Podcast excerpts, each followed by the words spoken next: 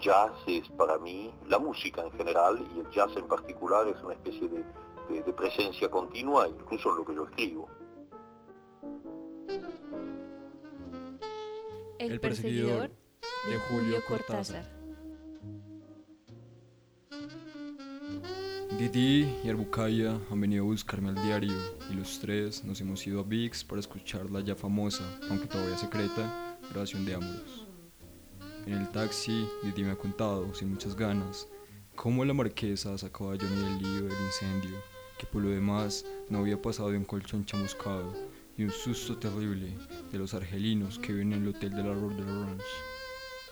Multa ya pagada, otro hotel ya conseguido por Tika, y Johnny está convaleciente en una cama grandísima y muy linda.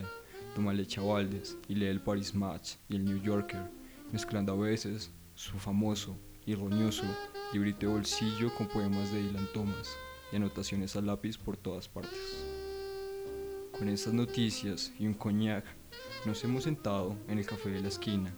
Nos hemos instalado en la sala de audiciones para escuchar Amoros y Streftonic. Art ha pedido que apagaran las luces y se acostaron en el suelo para escuchar mejor.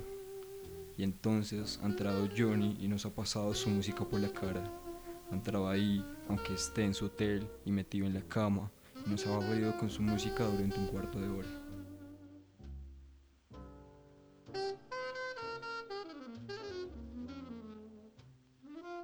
Comprendo que le enfurezca la idea de que vayan a publicar Amoros,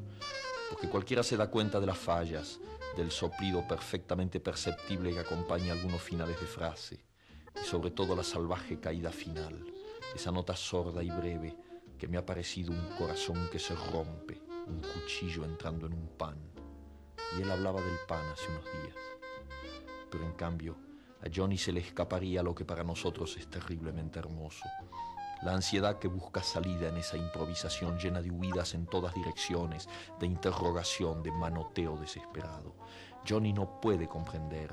porque lo que para él es fracaso, a nosotros nos parece un camino, por lo menos la señal de un camino que Amoros va a quedar como uno de los momentos más grandes del jazz. El artista que hay en él va a ponerse frenético de rabia cada vez que oiga ese remedo de su deseo, de todo lo que quiso decir mientras luchaba, tambaleándose, escapándosele la saliva de la boca junto con la música, más que nunca solo frente a lo que persigue, a lo que se le huye mientras más lo persigue.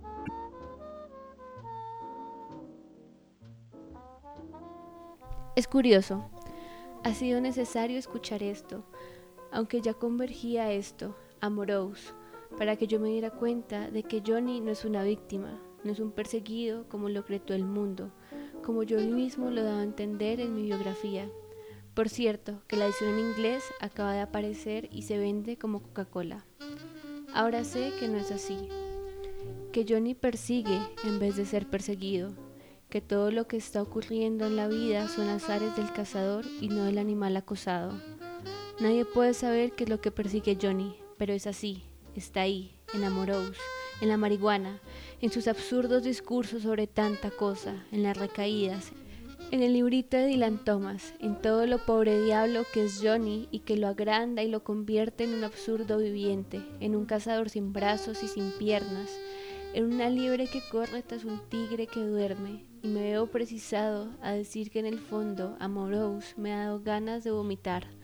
como si eso pudiera librarme de él, de todo lo que en él corre contra mí y contra todos, esa masa negra, informe, sin manos y sin pies, ese chimpancé enloquecido que me pasa los dedos por la cara y me sonríe enternecido. A través de los cronológicos ojos del crítico de jazz Bruno, conocemos a Johnny Carter, Charlie Parker y Dylan Thomas, que son tan solo nombres para designar al personaje, el perseguidor, quien se emancipa del tiempo para ir en la búsqueda eterna de otro, un otro, en el caso de Johnny,